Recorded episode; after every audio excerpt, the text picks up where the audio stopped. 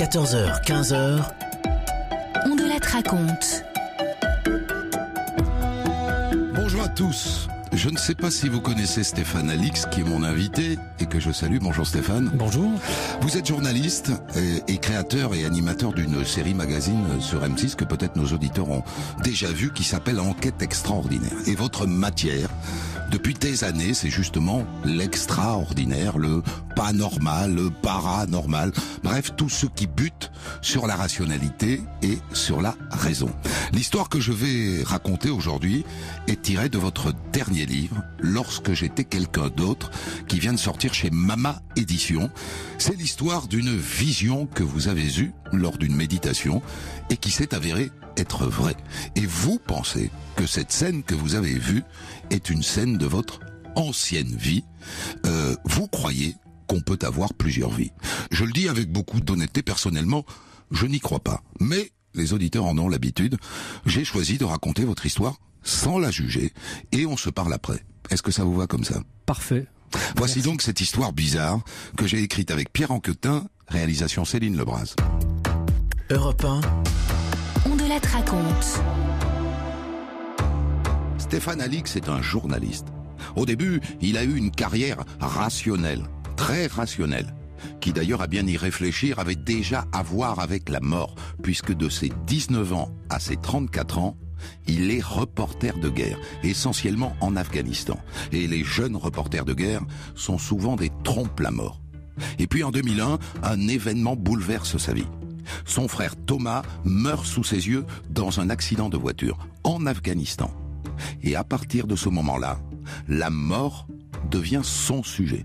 Ce qui se passe avant, pendant et surtout après la mort. Et Stéphane Alix arrive à la conclusion qu'il y a une vie après la mort, qu'on peut parler avec les morts. Comme les bouddhistes qu'il a beaucoup fréquentés, il croit à la réincarnation. Par honnêteté, je vous le dis, moi je n'y crois pas. Mais sans le juger, je vais vous raconter ce qui lui est arrivé.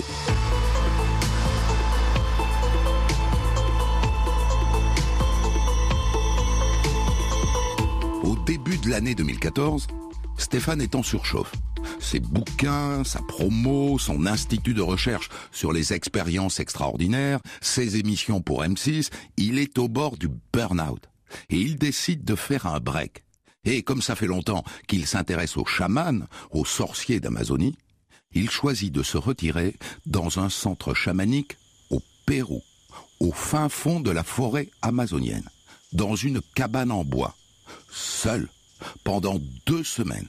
Il se fait juste porter à manger, il n'a sur lui ni téléphone, ni ordinateur, lui face à lui. Et un après-midi, il se lance comme souvent dans une séance de méditation. Il s'allonge sur son lit, il ferme les yeux, et au milieu de la forêt, il laisse son imagination vagabonder. Il est un aigle, un aigle en train de survoler la cime des arbres en suivant le cours d'une rivière. Et soudain, au bord de la rivière, dans son rêve éveillé, il voit des silhouettes noires, des gens qui marchent. Alors toujours en rêve, il plonge vers la rivière.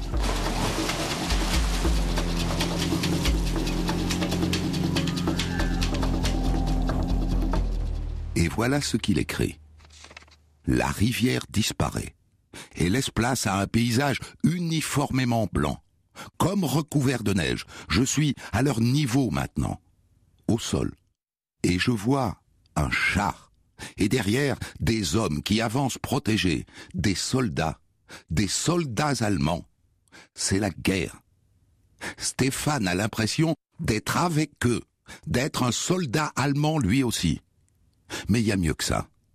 Il se voit en SS. Je sens une espèce de proximité très forte avec l'un de ces hommes que je vois prendre un éclat d'obus instantanément dans la gorge, euh, s'écrouler au sol. Et euh, voilà, je sais qu'il s'appelle Alexander, je sais qu'il est Obersturmführer. Je ne parle pas un mot d'allemand, mais ce grade me vient immédiatement à l'esprit. Euh, très rapidement, son nom de famille me vient aussi, Hermann. Je vois un tatouage avec 25 et qui s'avère être son âge. Puis je vois cette scène de la mort se répéter. Il voit aussi le visage de ce SS. Châtain, presque blond, les cheveux ras sur les tempes et sur la nuque, mais plus longs sur le dessus. Cet Alexander Hermann est grand, mince, musclé. Il porte un long manteau noir. C'est le prototype du soldat nazi. Et ce rêve éveillé dure comme ça une demi-heure. Mais il continue à hanter Stéphane pendant tout son séjour dans la forêt. Et si cette scène n'était pas seulement un rêve? Et si elle avait vraiment eu lieu pendant la guerre?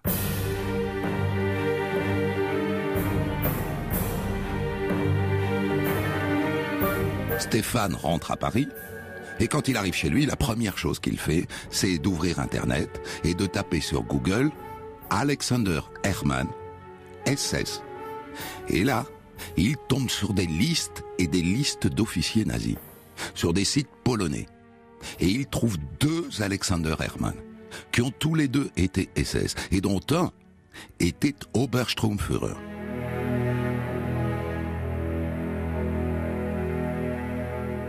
Le soldat SS de son rêve a donc bien existé. Et c'est très troublant. C'est très troublant. Et au début, pour être honnête, ça l'effraie. Spontanément, il n'a pas envie d'aller plus loin. Alors pendant des semaines, il essaie d'oublier ce rêve éveillé. Il retourne à ses activités, à ses bouquins, à ses recherches, à ses émissions de télévision.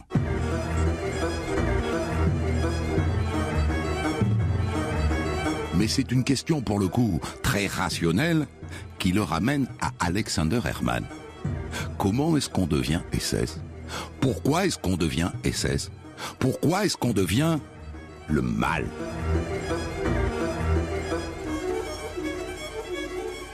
Comment est-ce que quelqu'un d'a priori normal, né en Allemagne, dans un pays civilisé, euh, ayant euh, euh, produit Goethe et, un certain nombre d'autres personnes éminentes, comment est-ce que ce pays peut plonger dans une horreur absolue Et comment des gens qui pourraient être nos voisins, nos amis, des gens tout à fait fréquentables, en viennent à commettre des atrocités pareilles? Alors en mars 2015, un an après son rêve éveillé, Stéphane Alix retourne sur Internet. Il retrouve les listings et il ouvre la boîte de Pandore, bien décidé à aller jusqu'au bout. 14h-15h, on de la raconte sur Europe 1. Europe 1, on de la raconte. Je vous raconte aujourd'hui une histoire tirée du dernier livre de Stéphane Alix chez Mama Édition, Lorsque j'étais quelqu'un d'autre. Stéphane Alix qui sera là tout à l'heure et qui est un journaliste qui s'intéresse aux phénomènes paranormaux.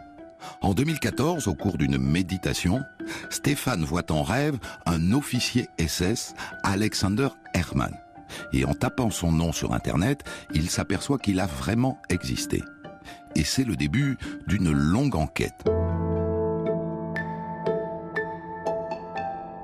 Toujours sur Internet, Stéphane repère le nom d'un historien spécialiste des SS, Charles Trang, qui a l'air de posséder beaucoup d'archives.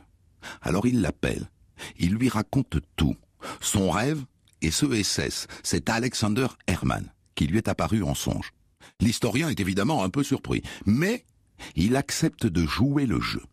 Et il se met à pianoter sur son ordinateur. Ah, effectivement, hein. J'ai un officier SS du nom d'Alexander Hermann.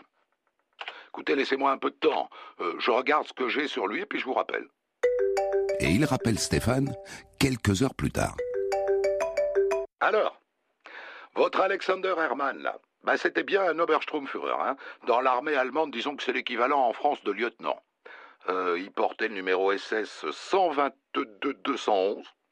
Il est né le 21 août 1916 et décédé le 20 octobre 1941 en Russie, à Souraya Niva. Je regarde sur la carte, euh, c'est à mi-chemin entre Moscou et Saint-Pétersbourg. Alors il faisait partie des bataillons chargés de prendre euh, Saint-Pétersbourg. C'est ce qu'on a appelé l'opération Barbarossa. Euh, donc il est mort, euh, il avait bien 25 ans, 4 mois seulement après le début de la campagne. Et vous pensez qu'il y a une trace de lui dans les archives? Ah oui, oui c'est possible, hein. D'autant qu'il était officier. Et c'est facile d'accès, ça? Oui, Certaines archives sont publiques, elles sont à Berlin, mais il y a des copies aux États-Unis près de Washington, et je connais un jeune homme qui fait sa thèse là-bas. Si vous voulez, on peut lui demander de chercher. L'historien lui donne le mail de ce thésard français, et Stéphane lui écrit tout de suite. Et l'autre lui répond le soir même. Cher monsieur, le dossier d'Alexander Herman est disponible sur microfilm. Il semble assez complet, 87 pages. Je vous l'envoie dès que je l'aurai numérisé.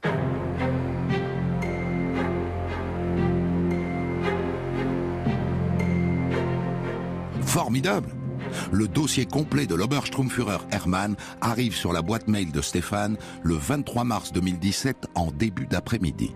Il l'ouvre tout de suite, bien sûr. Et c'est bien son dossier militaire qui comprend des pages entières qui semblent avoir été écrites par Hermann lui-même, avec une écriture patte de mouche. Le problème, c'est que tout évidemment est en allemand et tout en lettres gothiques. Et Stéphane est donc incapable de déchiffrer ces textes. Alors il envoie le tout à l'historien Charles Trang, et assez vite, il a un premier retour par mail. Ça va vous intéresser. Je vois sur le document 3 qu'Alexander Hermann appartenait aux fameuses divisions Totenkopf, qui veut dire tête de mort. Ça n'était pas un tendre.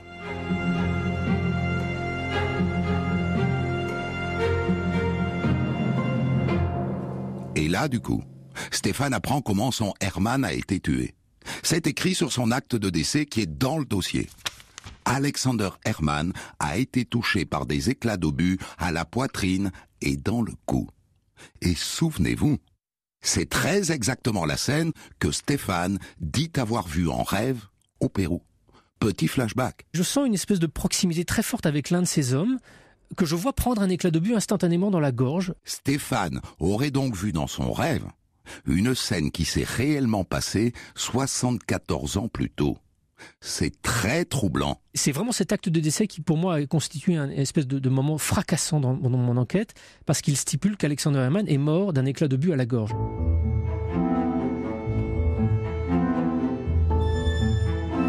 Et donc, à ce moment-là, les questions se bousculent dans sa tête. Qu'est-ce qui relie ce rêve qu'il a fait à ce personnage du réel? Et là, il voit deux hypothèses. Je vous rappelle qu'il croit à tout un tas de trucs auxquels des tas de gens, dont moi, ne croient pas. Première hypothèse. Au cours de sa méditation, il a capté un fantôme qui passait par là. Bon. Deuxième hypothèse, assez vertigineuse. Au cours de sa méditation, il lui est revenu en mémoire sa vie d'avant. Ce qui voudrait dire qu'il a été Alexander Hermann il y a 74 ans. Je vous entends vous marrer. Et je suis comme beaucoup d'entre vous. Je ne crois ni aux fantômes, ni à la réincarnation. Mais qu'est-ce que vous avez comme autre piste à proposer, hein? Pour expliquer que 74 ans plus tard, Stéphane ait vu en rêve une scène qui s'est réellement passée en 1941. Allez-y, je vous écoute. Alors suivons-le dans sa logique, au moins par curiosité.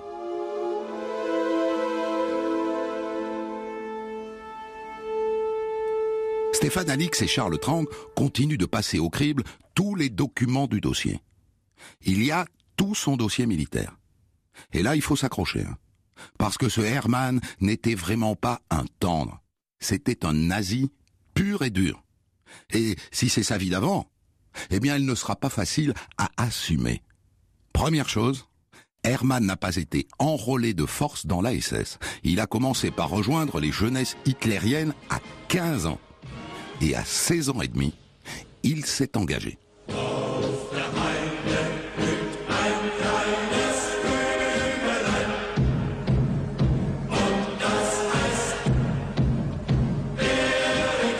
Et il était tellement doué qu'on l'a envoyé à l'école des officiers SS.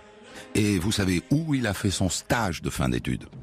À Dachau, le camp de concentration où sont morts d'abord des prisonniers politiques et dans la foulée des juifs, des handicapés, des malades mentaux, des homosexuels. Hermann a participé à tout ça. Et ensuite il a fait la guerre en France, puis en Union soviétique où il s'est fait tuer.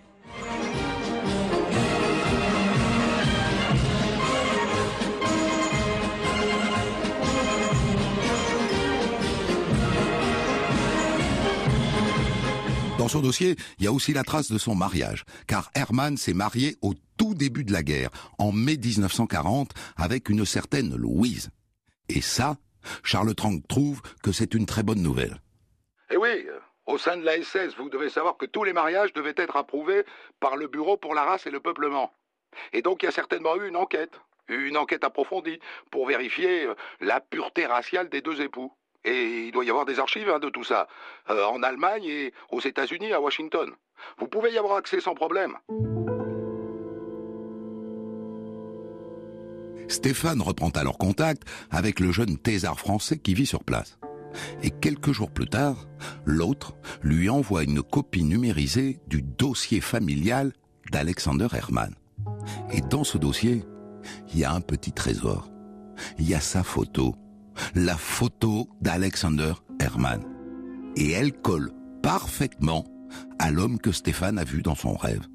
Une sorte de mannequin nazi Blond, les cheveux plaqués en arrière, l'arrêt à gauche, le front dégagé, le nez court, la mâchoire solide, les yeux bleus, 1m78 pour 75 kilos. Un arien. L'arien type.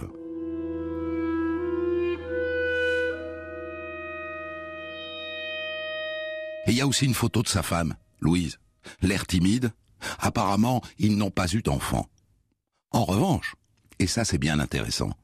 Alexander Hermann avait un frère, Alfred, cinq ans de plus que lui, étudiant en médecine. Ah, il n'a pas servi dans la SS, mais dans la Wehrmacht, l'armée régulière allemande. Et là, Stéphane Alix se dit, il faut que j'essaye de retrouver des gens de sa famille, en Allemagne, ce frère, et peut-être encore vivant. 14h, 15h. On de la raconte sur Europe Europe 1. On de la raconte. Je vous raconte aujourd'hui une histoire que j'ai tirée du dernier livre de Stéphane Alix chez Mama Édition, Lorsque j'étais quelqu'un d'autre. En 2014, au cours d'une méditation, Stéphane Alix, qui sera là tout à l'heure, voit en rêve un officier SS, Alexander Hermann, se faire tuer. En tapant son nom sur Internet, il s'aperçoit qu'il a vraiment existé. Et dans les archives nazies, il retrouve son dossier militaire et s'aperçoit qu'il a été tué comme dans son rêve. Il va tenter de retrouver des membres de sa famille, s'il en reste en vie.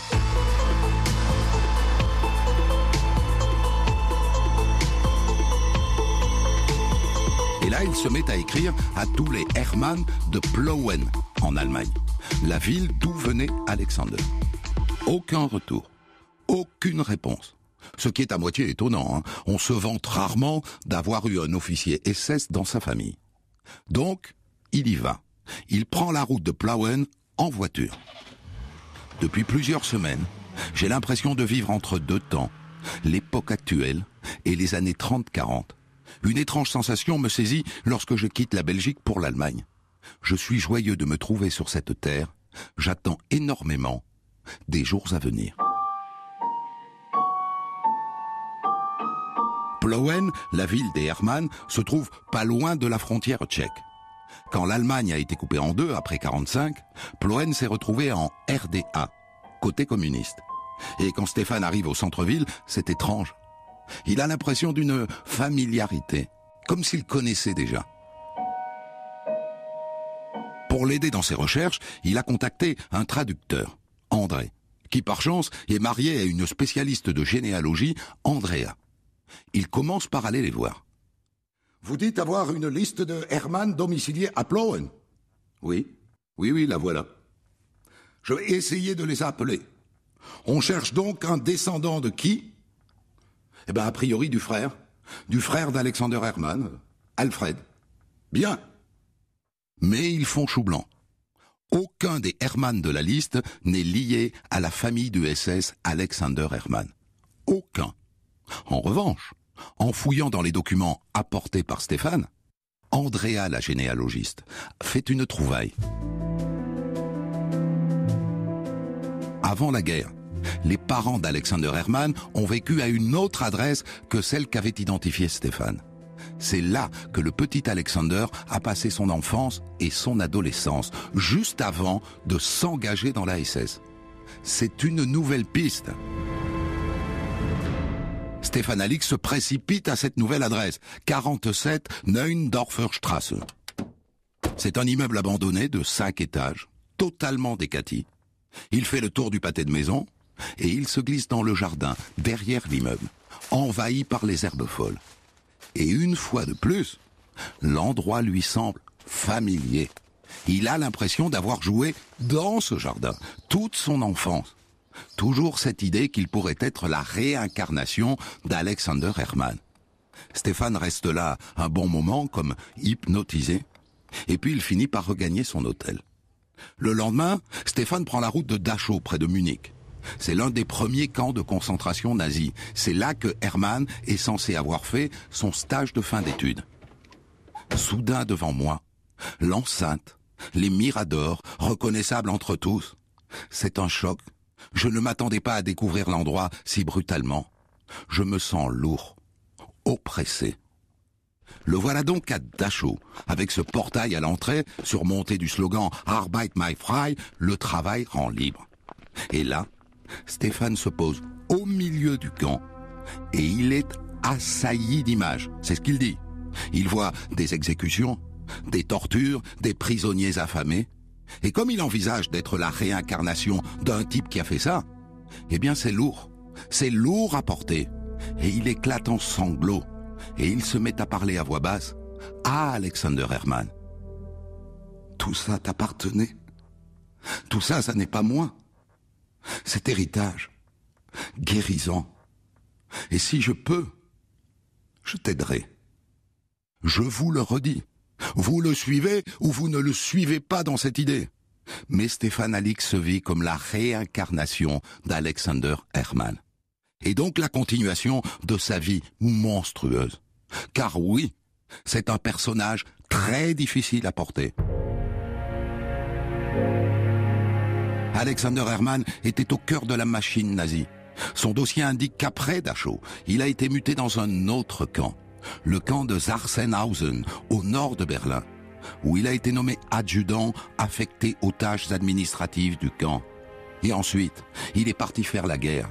Et on le retrouve notamment, à partir de septembre 1939, à 150 km au nord-est de Varsovie, en Pologne, où sa division SS participe à ce qu'on a appelé des actions juives, c'est-à-dire des exécutions de masse de juifs.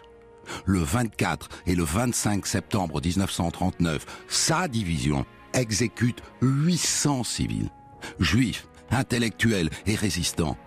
Et d'après ce que disent les livres sur cette époque, le chef d'Alexander Hermann, un certain Nostit, appliquait les ordres à la lettre. C'était un fanatique. Alors oui, pour Stéphane Alix, c'est une parenté difficile à porter.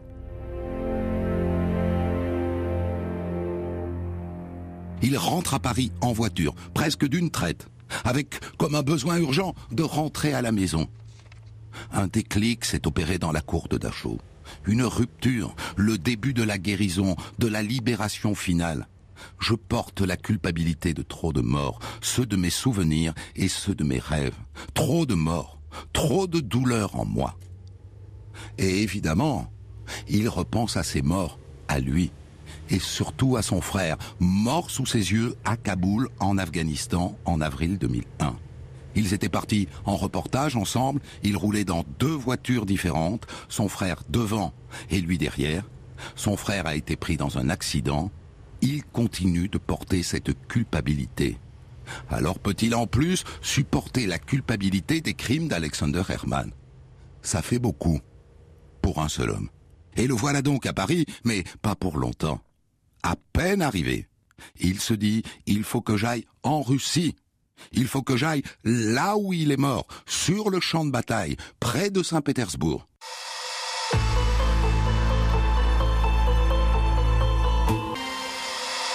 Europe 1, On de la raconte. Je vous raconte aujourd'hui une histoire tirée du dernier livre de Stéphane Alix, un journaliste spécialisé dans le paranormal.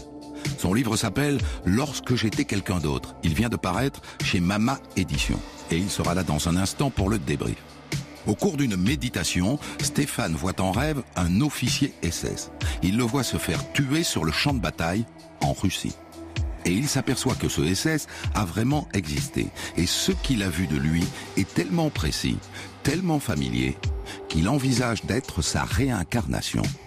Il ne parvient pas à trouver des descendants de Hermann en Allemagne, alors il décide d'aller à l'endroit où il a été tué, en Russie. Et il débarque donc à Saint-Pétersbourg à la mi-octobre 2015, c'est-à-dire pile 74 ans après la mort de Hermann sur le champ de bataille.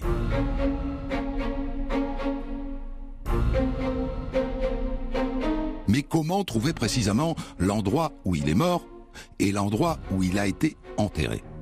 Comme en Allemagne, il prend un interprète qui s'appelle Nicolas et il replonge dans le dossier militaire de Hermann et dans les livres qui racontent la campagne de l'armée allemande en Union soviétique.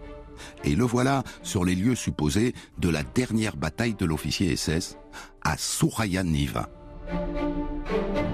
Quand j'ai arpenté les forêts de cette zone qui se trouve à l'est de, la, de ce qu'on appelait le chaudron de Demiansk, on, voit encore les, les, bunkers, on voit encore les zones où étaient camouflés les soldats. On se promène dans la forêt et on sent presque la, la, la dimension de cette guerre présente dans les bouleaux, dans les arbres et dans les villages russes. Voilà ce qu'il sait grâce aux archives et aux livres.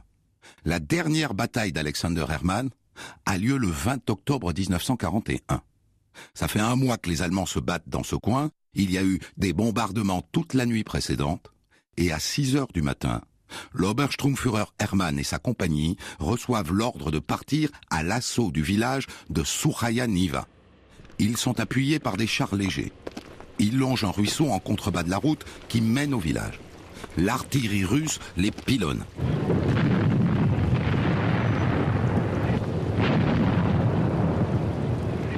Que 500 mètres.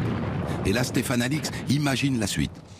Alexander Hermann a soif, sa tête bourdonne du vacarme assourdissant des armes. Derrière un canot d'assaut, lui et ses hommes parviennent en visuel de Sourayaniva. Ses bottes sont lourdes, il cherche sa respiration, il se décale pour observer à l'avant du blindé, alors il sent quelque chose heurter son cou, ses jambes se dérobent, et il s'effondre. Et l'Obersturmführer de la Waffen-SS, Alexander Hermann, meurt à 25 ans sous le feu soviétique.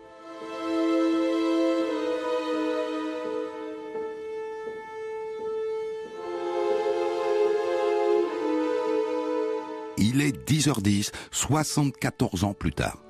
Stéphane Alix longe le même ruisseau, en contrebas de la même route.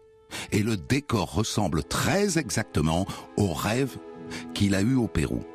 Et là d'un coup, il dit qu'il est cloué sur place. À cette seconde, une vague puissante monte du sol et me fait vaciller. Je suis submergé par l'évidence, c'est ici, à cet endroit, qu'il est tombé, sous mes pieds.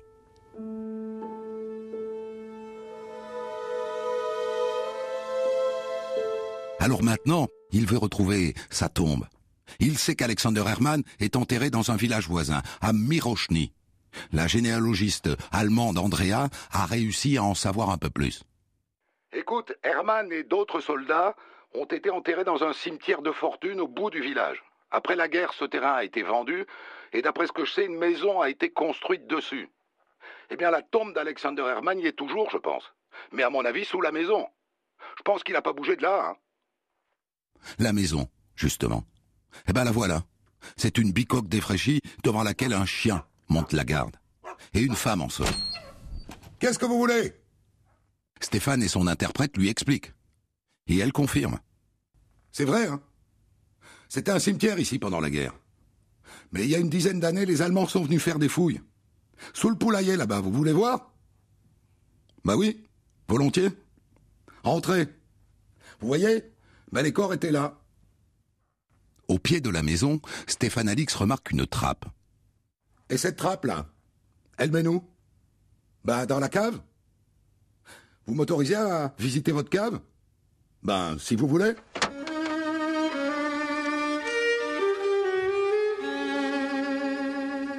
Stéphane Alix descend par la trappe.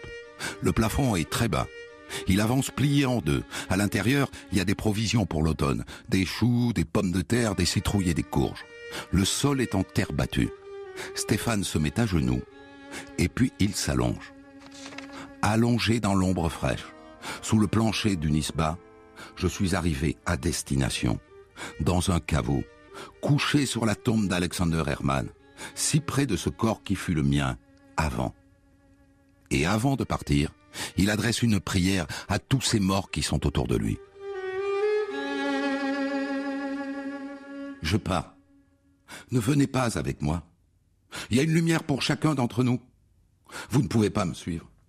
À vous de chercher cette lumière, elle est là pour chacun de vous.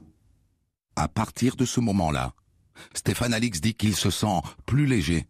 Il n'a pas obtenu la réponse à toutes ses questions, mais il se sent comme guéri, libéré de son obsession.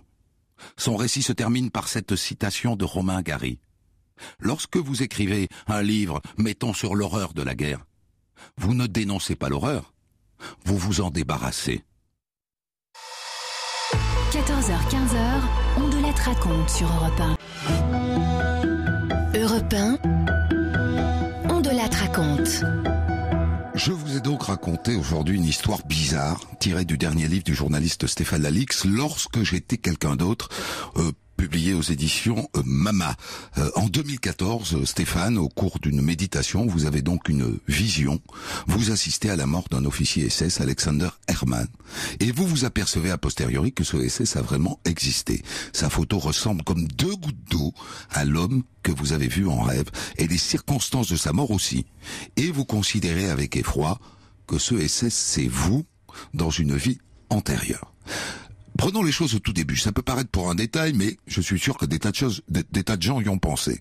Cette vision, vous l'avez dans un centre chamanique au Pérou. Or, dans les centres chamaniques, on, on consomme toutes sortes de potions qui peuvent donner des hallucinations. Étiez-vous à jeun ou avez-vous euh, consommé de la potion? Non, non, précisément, j'étais vraiment à jeun, c'était en pleine journée et c'était euh, pas du tout dans un état modifié de conscience. Pas du tout. Non, pas du tout. Alors, qu'est-ce qui vous permet de dire que nous avons plusieurs vies. Euh, c'est la question de toute votre carrière, ça.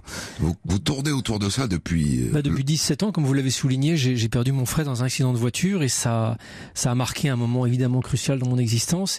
Et j'ai décidé, après la mort de, de Thomas, d'essayer d'utiliser les outils que j'avais du, du, journalisme et de l'investigation pour travailler sur ces sujets apparemment bizarres, ouais. en essayant de savoir si on pouvait rationnellement euh, en savoir un peu plus sur l'après-vie et sur toutes ces questions qu'on classe en paranormal.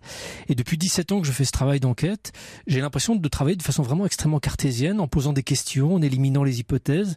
Et euh, et en cheminant de cette manière, je suis arrivé aujourd'hui à cette conclusion que l'être humain, en nous, en vous, euh, il y a une dimension qu'on va qualifier de spirituelle, que je dissocie vraiment du religieux, c'est-à-dire une dimension peut-être transcendante, qui va survivre à la mort de notre corps, de votre enveloppe, de la mienne, et qui peut-être passe de vie en vie. Je, je, je, je, je J'entends une... le peut-être. Oui, je suis, je suis, je suis journaliste, donc je peux pas affirmer ça. Je, j'ai pas d'éléments euh, scientifiques imparables. En revanche, je, je, ça fait 17 ans que j'allume, que j'accumule.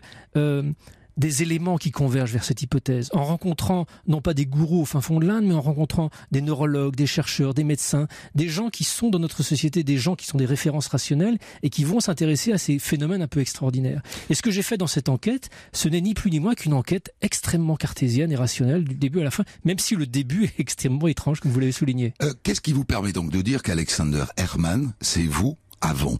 Euh, Est-ce que c'est ce sentiment de familiarité que vous avez avec les lieux euh, dans lesquels il a vécu et euh, avec son histoire? Oui, c'est un ensemble d'éléments. C'est-à-dire qu'il y a, il y a, si j'avais tout d'un coup euh, vu apparaître une, euh, une cuisinière danoise dans mon rêve au Pérou, il y aurait eu rien de commun avec moi et je me serais demandé pourquoi il m'est arrivé une telle histoire.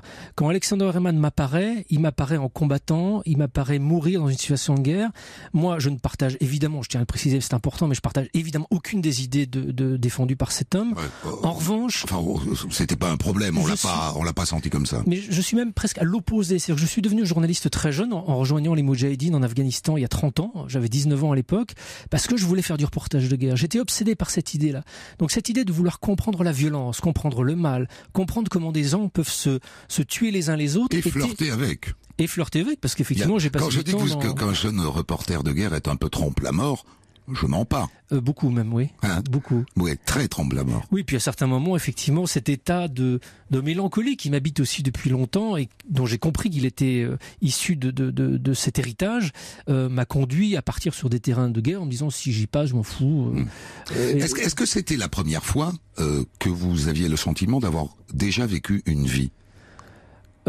Oui, parce que moi j'ai beaucoup, sans doute comme vos auditeurs aujourd'hui, beaucoup de, de sensations, d'intuitions, d'idées qui peuvent me venir au fil des journées.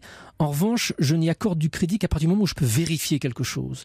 Donc, euh, je peux faire des rêves, et je faisais des rêves, je le raconte dans le bouquin d'ailleurs, je faisais des rêves depuis des années, des rêves de guerre, des rêves de violence, que je ne m'expliquais pas. Mais tant que j'ai pas quelque chose qui est un, un, fil qui me permet de commencer une enquête, je ne peux rien faire. Avec cette expérience que je vis au Pérou, j'ai un nom, un prénom, un grade, un décor de, de, de, et des circonstances de décès, et à ma plus grande stupeur, tous ces faits précis s'avèrent. Et là, ça me donne un élément pour commencer une enquête. Et, et ça vous donne aussi euh, une forme d'urgence, parce que évidemment cette filiation est dérangeante.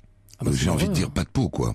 Vous auriez pu être euh, la, la, réincarnation de quelqu'un de formidable. Oui. Vous êtes la réincarnation d'un salopard. Bah, oui, c'est enfin c'est l'horreur quoi. C'est l'horreur quand je quand je quand je commence à prendre la mesure de cette de ce lien qui, qui me relie à cet homme, il y, a, il y a de la culpabilité, il y a de la douleur. Et comme vous l'avez très bien raconté, justement, quand, quand je visite le camp de concentration de Dachau, là, je, je m'écroule de culpabilité. Et en même temps, je, je comme vous l'avez vraiment précisément souligné, je, je, comprends aussi à ce moment-là que même si je porte quelque chose de cet homme, je ne suis pas cet homme. Je ne suis pas responsable de ses actes. Un peu comme euh, le, le fils d'un dignitaire nazi ne sera pas euh, le dignitaire nazi. Et, et, certains des dignitaires ont adhéré, comme les filles de Himmler notamment, euh, aux idées de leurs parents. Euh, mais d'autres, comme le, fils de, l'ancien euh, gouverneur de Pologne, s'est au contraire opposé radicalement à ce qu'avait fait son père autrefois. Donc j'ai un peu cette même relation avec Alexander. Je ne suis pas lui, je n'adhère évidemment pas à ses idées. Et ce qui m'appartient de faire, et c'est en fait tout le récit et la raison de ce livre, euh, c'est de guérir de guérir cette part d'ombre que j'ai, qu'elle soit originaire d'un soldat nazi ou d'autre chose. Je pense que parmi ceux qui nous écoutent aujourd'hui, euh, il y en a qui vont se retrouver dans cette idée qu'on on, on a en nous parfois des choses qu'on trouve bizarres. On n'en explique pas l'origine, des sensations, des, des, sentiments, des pulsions parfois qu'on n'explique pas. Bah, D'où ça vient ça? Il y a, y, a, y a, une explication différente de ce qui vous est arrivé, qui nous vient de la psychanalyse, c'est-à-dire le poids de cette culpabilité que vous portez concernant la mort de votre frère, qui au fond meurt alors que vous auriez pu mourir. C'est lui, c'est pas vous. Euh, ça aurait pu être vous et pas lui le poids de cette culpabilité vous ronge tellement de l'intérieur qu'au fond, vous cherchez à vous faire pardonner tout le temps à travers cette histoire-là. Ah bah c'est effectivement la piste que j'ai suivie au début. Quand, comme vous l'avez très justement souligné, quand je suis revenu du Pérou, cette histoire était tellement improbable que pour moi, je, dans, entre deux hypothèses, je privilégie toujours la plus rationnelle. Et la plus rationnelle, c'est effectivement celle que vous dites. C'est mon cerveau a ce construit sont, un truc Ce sont vos névroses. Voilà. Quoi c'est mon névrose, c'est mon, mon, ouais. mon, jus de, de, de psychologique. Oui. Et ça n'est que quand j'ai le dossier militaire qui me confirme que tous ces éléments très factuels, très précis euh, que j'ai vus dans ma vision étaient réellement produits en 1941, que je me dis, mais là, on est en dehors de la psychanalyse et du psychologique. Là, je peux pas avoir inventé psychanalytiquement le nom, le prénom, le grade, les circonstances du décès, l'âge, le décor de ce... Là, ça, ça serait devenir irrationnel que de continuer à croire que qu'il y a seulement du psychanalytique là-dedans. Les gens avec lesquels vous avez bossé, là, les, les, les, les interprètes, le, les généalogistes et compagnie, ils vous ont pris pour un fada ou pas? Euh, Certains, et notamment en Allemagne de l'Est, où, où il n'y a pas forcément une très grande ouverture à ces dimensions un peu spirituelles, mais euh, la, la, Andrea, qui m'a, la généalogiste, n'était pas tellement versée là-dedans, mais elle m'a dit mais votre histoire est tellement euh, incroyable et je vois tellement combien ça vous affecte que, mais exactement comme vous, c'est-à-dire que euh, vous, vous, le soulignez, on, on comprend pas, c'est bizarre, c'est étrange, mais allons jusqu'au bout, écoutons. Mmh. Et, et, et, moi, c'est ce que j'ai fait dans mon enquête. Je suis allé jusqu'au bout pour voir où ça me menait cette affaire. Alors, il y a évidemment une histoire dans l'histoire, qui est l'histoire de cette quête purement historique. Euh, vous êtes une sorte de Franck Ferrand qui va dans les archives fouiller, et ça c'est assez fascinant. On aimerait être à votre place parce qu'ouvrir le dossier d'un officier SS, ça doit être une expérience formidable. On en parle après la pause. Europe 1, on de la raconte. Je vous ai donc raconté aujourd'hui une drôle d'histoire tirée du dernier livre du journaliste Stéphane Alix, Lorsque j'étais quelqu'un d'autre, chez euh, Mama Édition, livre disponible actuellement en librairie, téléchargeable bien entendu sur les sur les plateformes. En 2014, donc, Stéphane Alix, au cours d'une méditation, vous avez une vision. Vous assistez à la mort d'un officier SS qui s'appelle Alexander Hermann et vous vous apercevez que ce SS a véritablement existé. Et ça, c'est un aspect tout à fait intéressant de votre livre qui, pour le coup, ne touche pas au bizarre, au paranormal, à l'extraordinaire, qui est une quête historique plongée dans la vie d'un homme qui a vraiment existé et dont on trouve la trace dans les dans les archives. Euh, on, on, vous en dit presque, c'est-à-dire que ce dossier que sans doute personne n'a consulté depuis 1941, date de sa mort, euh, vous vous l'avez en main.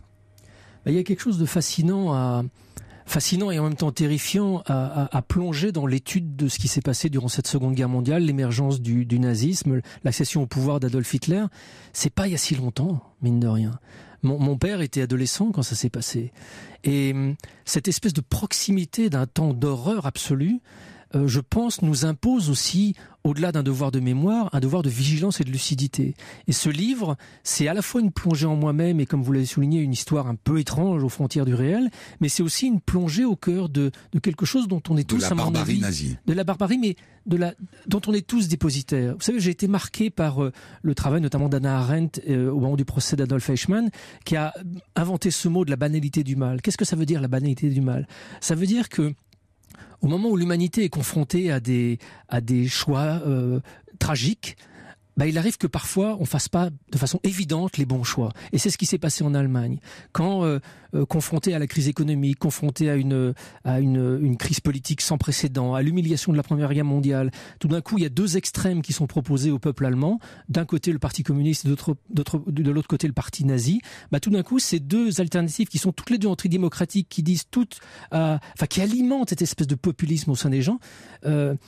Bah, ils reçoivent, ils reçoivent un accueil énorme. Et Hitler est élu, enfin il n'est pas élu directement, mais le parti nazi reçoit la majorité aux élections et il est nommé chancelier. C'est pas un coup d'État. Cet homme n'est pas, n'a pas pris le pouvoir. Euh, c'est vraiment le peuple allemand qui l'a amené. Et, et, je crois que ce qui s'est passé en France au moment de l'occupation témoigne aussi de cette propension qu'on qu'on a tous à, à, choisir plutôt la facilité au, au risque d'écraser sa conscience. C'est la première fois que vous plongiez dans des archives à ce point-là, oui, oui, oui. J'ai, en tant que journaliste, j'ai travaillé quand même sur, sur parfois des sujets un peu complexes qui nécessitaient un, gros travail de documentation. Mais sur cette partie historique et notamment la Seconde Guerre mondiale, c'est effectivement la première fois. Ce livre, c'est plus d'un an d'enquête, à la fois sur le terrain et, effectivement dans les archives. Alors quelque chose que je n'ai pas dit. En vérité, vous avez retrouvé un membre de la famille d'Alexander Hermann, une dame de 80 ans qui s'appelle Marlène, je crois. Euh, mais alors, elle a aucun souvenir. Elle savait même pas que son oncle était nazi. Non, elle était, elle, elle avait trois ans à peine quand, quand Alexander est décédé. Donc c'est la fille du frère qui est dans la Wehrmacht. C'est la fille du frère d'Alexander. Et, et, comme cette jeune fille a vécu toute son adolescence et toute une partie de sa vie en Allemagne de l'Est, vous imaginez bien que un oncle nazi était l'horreur absolue et la chose absolument cachée. Donc elle a eu aucune photo, elle a aucun souvenir de, de cet oncle. Et Donc quand vous je êtes suis... venu lui pourrir sa vieillesse, c'est ça ben, En même temps, elle était curieuse de connaître ce, ce, cette dimension de cette famille parce qu'aujourd'hui elle habite dans, enfin l'Allemagne est réunifiée, mais elle habite dans la partie ouest, l'ancienne partie ouest de l'Allemagne. Euh, et, et, mon irruption dans sa vie l'a énormément intriguée. Elle, elle, est, elle, elle, est comme vous, c'est-à-dire qu'elle y croit pas à ces affaires-là, mais elle a vu la sincérité de ma démarche, elle a vu le dossier, elle a vu les éléments, elle a vu ce que je pouvais lui raconter sur son oncle. Et euh, Effectivement, cette rencontre a été euh, profondément bouleversante, à la fois pour moi, parce que cette petite fille, je l'ai vue, on l'a pas mentionné, mais effectivement, dans ma vision au Pérou, il y avait une petite fille dont j'ai longtemps cru que c'était la fille d'Alexander, jusqu'à ce que je découvre que c'était cette Marlène. Donc ça fait assez curieux de voir dans un rêve éveillé au Pérou une petite fille blonde avec un carré, toute mignonne, et de découvrir cette femme euh, quelques années après, mais à 80 ans, dans le nord de l'Allemagne. Et à qui vous venez révéler l'existence d'un ancêtre euh, officier SS. Euh, comment est-ce que je peux être certain, et chacun de ceux qui vous écoutent, euh, Stéphane Alix, que vous ne nous racontez pas une blague. Oh bah là, je ne peux que témoigner du parcours qu'est le mien depuis 30 ans en tant que journaliste. Je, je, je fais ce métier, c'est une véritable passion. Pour moi, la recherche de la vérité, la recherche de de voilà d'une vraie honnêteté, d'une vraie lucidité sur ces phénomènes est importante. Et puis vous savez, j'ai perdu mon frère devant mes yeux. Euh, ça m'a catapulté faire ces sujets extraordinaires vers la mort. Et plutôt que de me rendre crédule ou en désir absolu d'avoir un système spirituel qui me satisfasse, ça m'a rendu ultra exigeant en tant que journaliste. Il était hors de question que un médium ou quelqu'un vienne me dire ah bah j'ai communiqué avec votre frère, il va bien, tout va bien. Non non, apportez-moi des preuves. J'ai besoin d'éléments extrêmement solides. Et sur ces phénomènes extraordinaires, Euh, je pense que notre travail de journaliste est d'être extrêmement exigeant, rigoureux. Il y a aujourd'hui de la science, il y a aujourd'hui des recherches qui permettent de débroussailler le, les charlatans de, la vraie information. Et c'est ce travail que je fais avec assiduité depuis, euh, voilà, depuis, depuis plusieurs décennies maintenant. Et hum, Il y a des gens qui parlent avec votre frère? Des gens qui parlent avec Avec votre frère, il y a des gens qui parlent avec Ah ben, on va se revoir pour une autre émission pour ça. Ouais. Mais oui, bien sûr. Les, les- enfin, bien sûr. ça peut Non, paraître bien évident sûr, pour moi. dites ça. Bah, vous savez, il y a ces, ces gens, euh, il y en a à Paris plusieurs, qui prétendent communiquer avec des défunts, qu'on appelle des médiums. Euh, bah voilà, bah je, je, c'est des gens que je suis allé tester. euh, ça fait dix ans que je, je les côtoie. Euh, ah bon, vous prétendez communiquer avec les défunts? Bah ok, prouvez-le moi. Et, et quand on commence à faire une enquête rigoureuse sur ce phénomène-là, bah c'est juste bouleversant parce que ça a été l'objet de mon précédent livre où, où au moment de la mort de mon père, j'ai caché des objets dans son cercueil en lui donnant le, le, le, le, le- enfin, le demandant d'aller euh, en parler à des médiums. Et je suis allé tester six médiums un an plus tard pour voir s'ils a réussi à communiquer avec mon père. Et c'est juste euh, stupéfiant ce qui s'est produit. C'est sur cette stupéfaction, ces derniers mots de Stéphane Alix, que s'achève ce récit et cet entretien que nous offrait déjà Christophe Ondelat le 31 mai dernier. Alors non seulement vous pouvez réentendre cette émission, Ondelat raconte en replay et en podcast sur europe1.fr, mais aussi en vous plongeant dans le livre de Stéphane Alix intitulé Lorsque j'étais quelqu'un d'autre. Voilà, c'était Ondelat raconte. Rendez-vous demain à 14h.